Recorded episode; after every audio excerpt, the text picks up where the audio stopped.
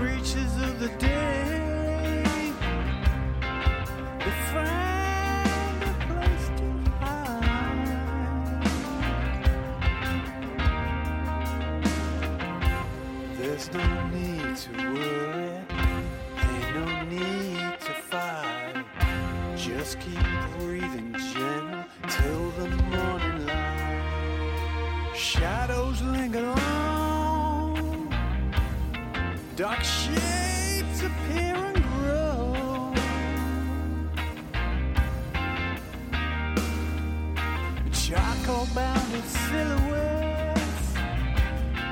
A field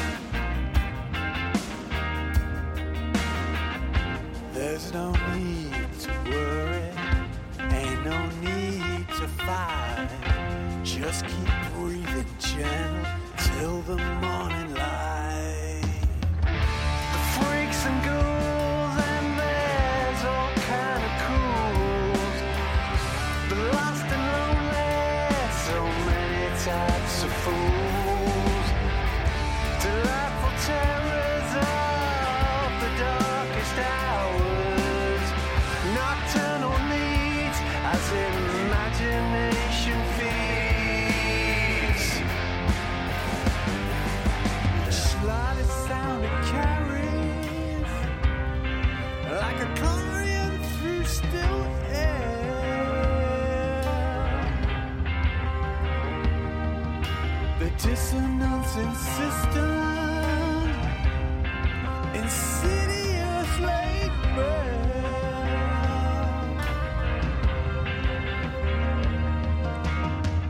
The gap between the seconds, an age of agony stretched out before the dawn, the sunrise yet to see.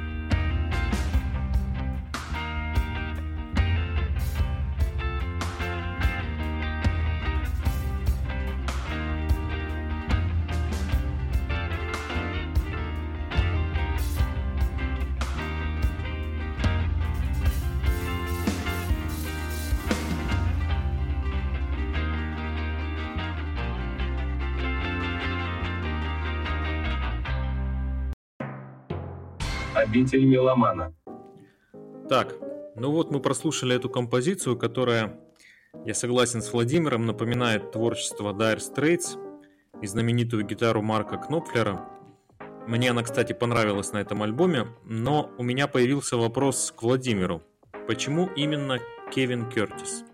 Ты знаешь, я случайно наткнулся на этот альбом, просто очень случайно.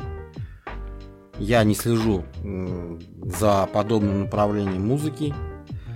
не за творчеством Dire Straits и Марка Нопфера в частности, хотя я их уважаю. Мне просто показалось интересным э, открыть для наших слушателей этого музыканта, который вполне достоин того, чтобы про него узнала вся русскоговорящая, э, русскопонимающая публика. Потому что ни информации, ни клипов, вообще ничего нет. Он просто их выпускает, видимо, для собственного удовольствия. И все, он играет то, что ему хочется, и больше ему ничего не надо. Просто даже на Ютубе, насколько мне помнится, там вообще ни, ни клипов, ни концертов, ничего нет. Просто музыка, просто альбомы и все. Ну да. Я, кстати, тоже никакой информации о нем не нашел, когда готовился к подкасту. Единственное, что меня обрадовало, что помимо этого альбома на Яндекс Музыке есть другие его работы, и из того, что я успел пролистать, ну так, вскользь, я понял, что все предыдущие альбомы у него были инструментальные, то есть он там не пел, а вот на этом, который мы слушаем, он запел. Или я ошибаюсь? Ну, я тебе могу сказать одну вещь, что инструментальную музыку он любит больше всего потому что даже на этом альбоме, состоящем из 10 композиций, у него три инструментала. Три инструментала. Просто даже у него есть, э, они расположены э, в конце альбома, э, две части одного целого. Две инструментальных композиции. Ну, пока не знаю, стоит ли их затрагивать в этом разговоре. Мне кажется, что даже вот одна из песен, э, которую я хочу поставить следующей, On the Road, почему-то мне там показалось, что восстают призраки даже великих австралийцев, ACDC и великих техасских блюзменов, да, как бы их назвал, это ZZ Top. Даже так? Даже так. Ну давай посмотрим. Послушаем обязательно. Итак, песня On the Road. Обитель меломана.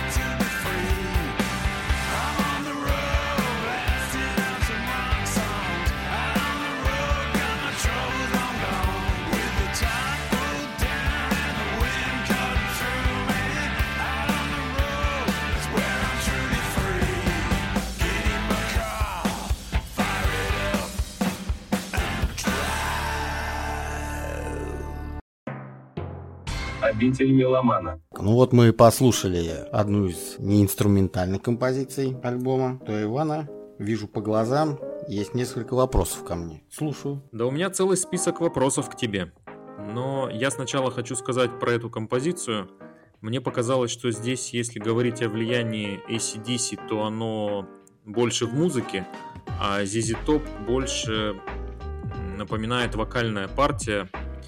Была похожа на знаменитого нашего Гиббонса, такой вот характерный, рычащий, ракочущий, хриплый голос. И он именно туда отсылал, но это мое мнение. Ну, мне, я почему про ACDC вспомнил? Начало, вот, гитарный риф, потом вступление барабанов. Это вообще просто вот, вот это прям сразу приехал с Австралии. Да, И вот эта тягучесть именно, вот са- самое интересное, вот именно тягучесть, такой средний, не спешащий темп, вот сразу выдает ACDC, фу, ACDC, господи, Top. Все, совсем заговорился. да, да, согласен. Ну, во- вообще музыкант в своих э, вокальных песнях, да, он Top просто вот в таких быстрых э, композициях, энергичных, там он просто ZZ Top и все вот. Ну, конечно, по звуку, по плотности такой, по вязкости композиции он отстает, конечно, от э, американцев, но вполне композиции на уровне. Ну да, может быть, может быть, но мне прежде всего голос здесь напомнил. Ну, скажем так, если его брать как такого подражателя, который отдает дань уважения этим командам, когда такие песни создает, тогда он вполне себе недурно это делает. Интересно, а что ты вкладываешь в понятие «недурно»? Стоит слушать или не стоит? Недурно это у меня выше среднего. Выше среднего. Ну, это уже все. Это уже прям... Надо, надо бежать и покупать альбом, если выше среднего. Ну вот, кстати, у меня вопрос-то и связан с этим. Несмотря на то, что я прослушал альбом и понял, что это такой профессиональный и матерый гитарист, который, безусловно, понимает, что он делает, понимает, чего он хочет, но вот он выпустил именно альбом, который по большей части состоит из песен, то есть тех треков, где присутствует вокал. И у меня, когда я это услышал полностью, появился вопрос, я потом еще поясню, почему он появился, но мне сейчас интересно услышать мнение Владимира. Вопрос звучит так. Нужно ли хорошим гитаристам открывать рот? Ты меня поставил в тупик своим вопросом. Провокационным, как обычно. Ну, ну, естественно, ты провокатор еще тот, знатный и опытный. А почему нет, если он умеет петь? Почему нет? Например, э, я понимаю, э, к чему ты клонишь, что, скажем, Ингви Малмстин, Стив Вай, там, они сами не поют, они играют. Вот, они играют. Но никто никогда не слышал, как они поют. Джо Сатриани я бы еще добавил. Но очень редко, правильно? Ну, захотелось человеку спеть, он спел. И этот, Не-не-не, Джо Сатриани пел на некоторых ранних альбомах, на одном точно. ну, он, может быть, понял, что э, он лучше играет, чем поет. Очень редко, да. Причем довольно недурно пел, но тем не менее он это не продолжил. Ну вот у меня в связи с этим и вопрос. Я, например, когда прослушал альбом, то не могу сказать, что он меня зацепил или что даже он мне понравился. В первую очередь по причине того, что здесь присутствует вокал. То есть меня он здесь несколько раз, даже не несколько, а множество раз напрягал. И я бы, например, хотел, чтобы в некоторых песнях его вообще не было. Но это мое впечатление. Именно поэтому родился этот вопрос. Ну, может быть, ему не стоило петь, может быть. Но согласись, вот у меня встречный сразу вопрос. Мне кажется, у тебя альбом не зацепил только потому, что э, слишком много заимствований. И если, как ты любишь говорить, альбом просаживается, когда э, можно сказать, что Марк Нопфлер э, берет гитару и тихим голосом поет. Что он слишком э, не единый по своей музыкальной наполненности. Да, ты здесь отчасти прав. Это часть моего впечатления, то, что ты озвучил. Вот если бы альбом был либо полностью инструментальный, как его предыдущие альбомы, либо он где-то бы спел, но буквально там 2-3 песни для разнообразия, для какой-то попытки, то звучало бы это по-другому. А здесь получилось, на мой взгляд, что он пытался сделать для себя такой условный эксперимент, ну, мини-эксперимент, безусловно. Но как будто сказав, а, а что будет, если я теперь буду еще и петь, это будут полноценные песни с вокалом, и вот он создал такой альбом. Как по мне, этот эксперимент я бы не назвал удачным. Есть неплохие ходы, именно вокальные, но не более того. Причем ходы уже где-то взятые. Да. И вот это к вопросу о вторичности. Я бы вот как раз назвал альбом больше заимствованием, чем каким-то полноценным высказыванием, как мне кажется. Но при этом я понимаю, что он очень профессионально сделан и сыгран, и, например, в части гитары вообще никаких претензий к нему нет. Логично, логично. Но все-таки больше э, ему удаются инструментальные композиции. Вот сейчас предлагаю послушать э, Smoke and Mirrors. Это коротенькая инструментальная композиция. Да, и очень выразительная, согласен. Слушаем. Обитель меломана.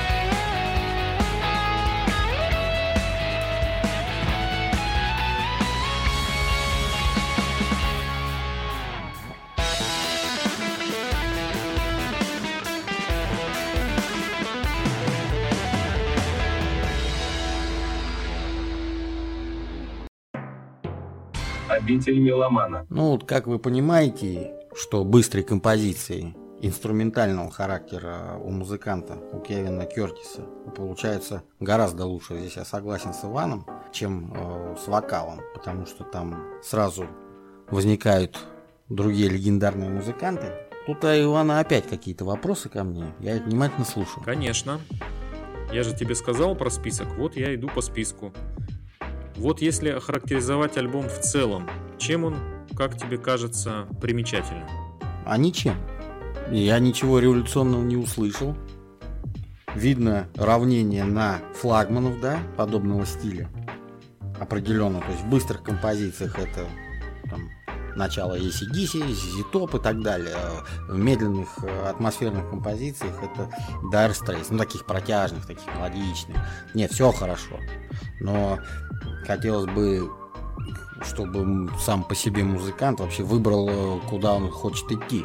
Либо в инструментальную музыку, где, э, возможно, возможно, ему может не хватить мастерства, я не знаю, потому что сравнивать инструментальные композиции с теми, которые выдают э, Джо Сатриани, Ингви Маунстин, делают этот неоклассицизм, все вот это вот много направлений музыки, в том числе средневековья, да, приплетаются, ему не хватит. А создавать чисто инструментальную музыку, я думаю, что возможно, возможно, он прекрасно бы подошел как саундтрек как каким-либо фильмом. Почему нет? Ну, то есть такой музыкант-инструменталист второго эшелона, скажем так.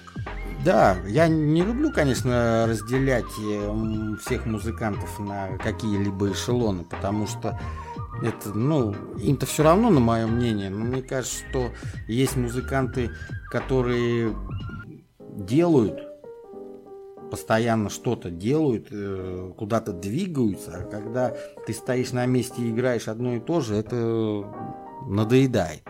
А тут сразу видно, альбом записан просто ради того, чтобы записать. Потому что никаких там ни синглов, ни видео, ничего нет. Просто кто как для друзей. Вот и все. Ну да. У меня еще одна появилась мысль, но я ей поделюсь в конце. А, мне кажется, она больше подойдет именно в этом качестве, как завершающая. А пока другая мысль, которая у меня появилась по поводу записи альбома. Может быть, я, конечно, ошибаюсь, но здесь какой-то больше вычурности в стремлении Кевина Кертиса записать именно такую пластинку, чем реального вдохновения. Я вот заметил, что он старательно подражает вот этим упомянутым тобой исполнителям, старательно играет очень, и качество, конечно, у него хорошее, но какой-то вот именно стоящий за всем этим творческой силы или задора я особо как-то не почувствовал. Вот такое у меня впечатление сложилось искорки нет просто. Искорки. Ну, давай, вот ради интереса а, я поставлю еще одну композицию. Muse Left Down. Она не инструментальная. И послушаем, как он поет. Давай. Обитель меломана.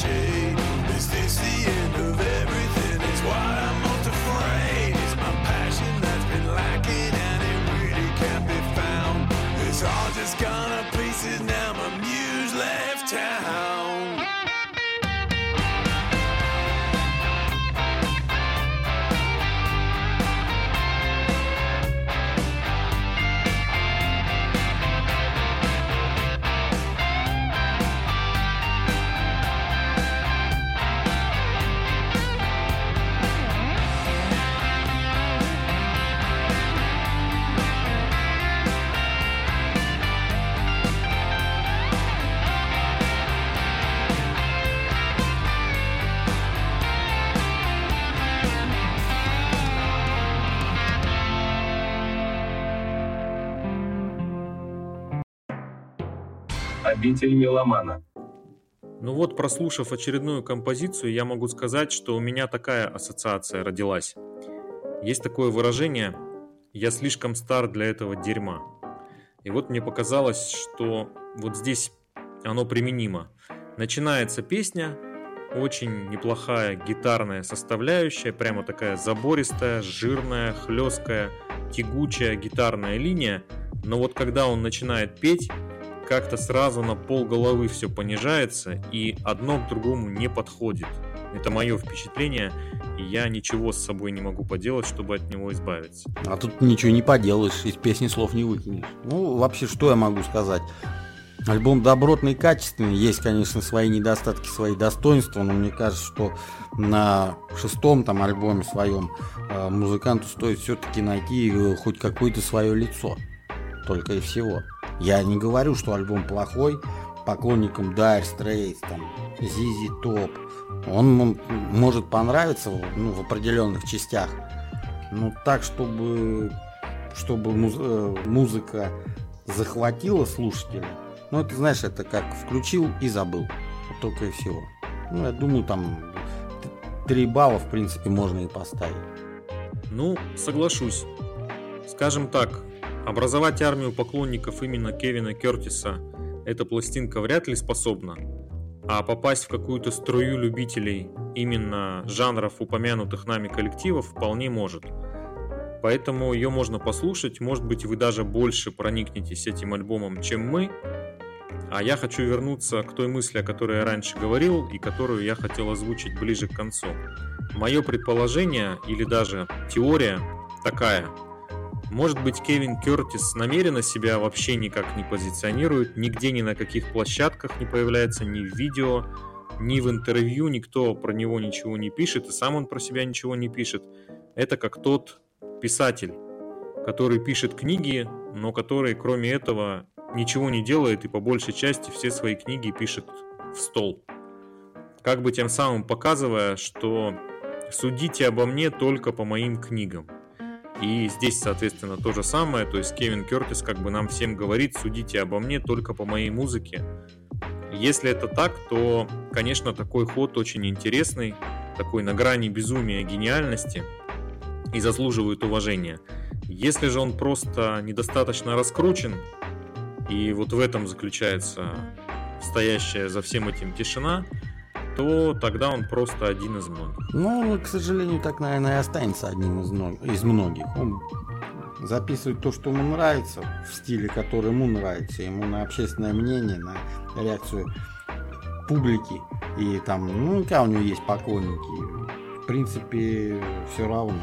Потому что не имея никакой информации, не выдавая никакой информации о себе, он просто занял свое место и просто сидит на нем. А в музыке так современно не получится, надо куда-то идти.